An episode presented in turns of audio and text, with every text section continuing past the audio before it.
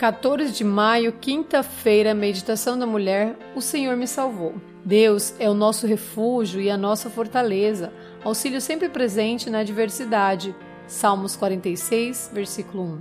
Deus tem um modelo de família para o mundo. Creio que seu desejo é que os filhos cresçam ao lado dos pais. Comigo foi bem diferente.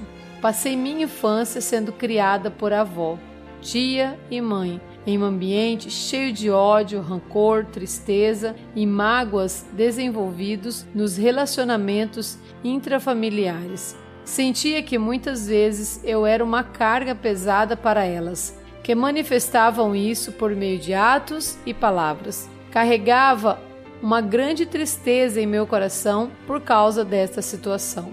Durante muitas noites eu chorava e pedia a Deus que me tirasse a vida.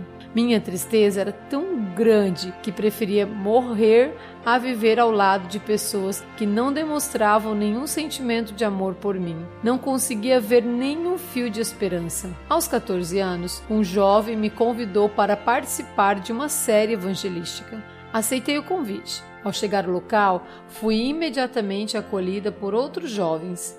De repente, parecia que ali era o melhor lugar do mundo. Eu me sentia muito bem ao estudar a Bíblia. Tudo era novidade para mim. As histórias e mensagens eram muito profundas e inspiradoras. Parecia que uma cortina estava se abrir em minha mente e passei a conhecer um mundo desconhecido e lindo.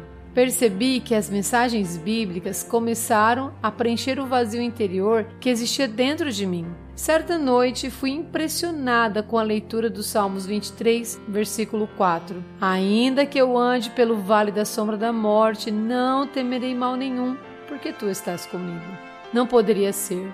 Deus estava falando, Deus estava falando diretamente comigo. Meu amor por Jesus foi crescendo e também pelo meu instrutor da Bíblia. Ele se tornou um grande amigo que envolveu nas atividades da igreja e no clube de desbravadores. Posteriormente, fui batizada em um campuri. Posso dizer com alegria em meu coração que Deus ouviu o meu clamor. Desejei a morte e morri para o mundo, para aquela vida de angústia, medo, desamor e tristeza. A vida passou a ser cheia de amor, de perdão e esperança. Hoje sou feliz ao lado da minha amável mãe e da minha linda família que formei ao lado do meu professor de Bíblia. Ele me ganhou para Cristo e para Ele. Posso dizer com todas as letras: a verdadeira felicidade é possível quando conhecemos o amor perdoador de Cristo. Dê perdão a quem possa precisar, dê perdão a quem precisa ser perdoado e ame assim como Jesus nos amou. Você gostaria de experimentar esse amor hoje? Na Paula Goes dos Santos Pinheiro. Bom dia!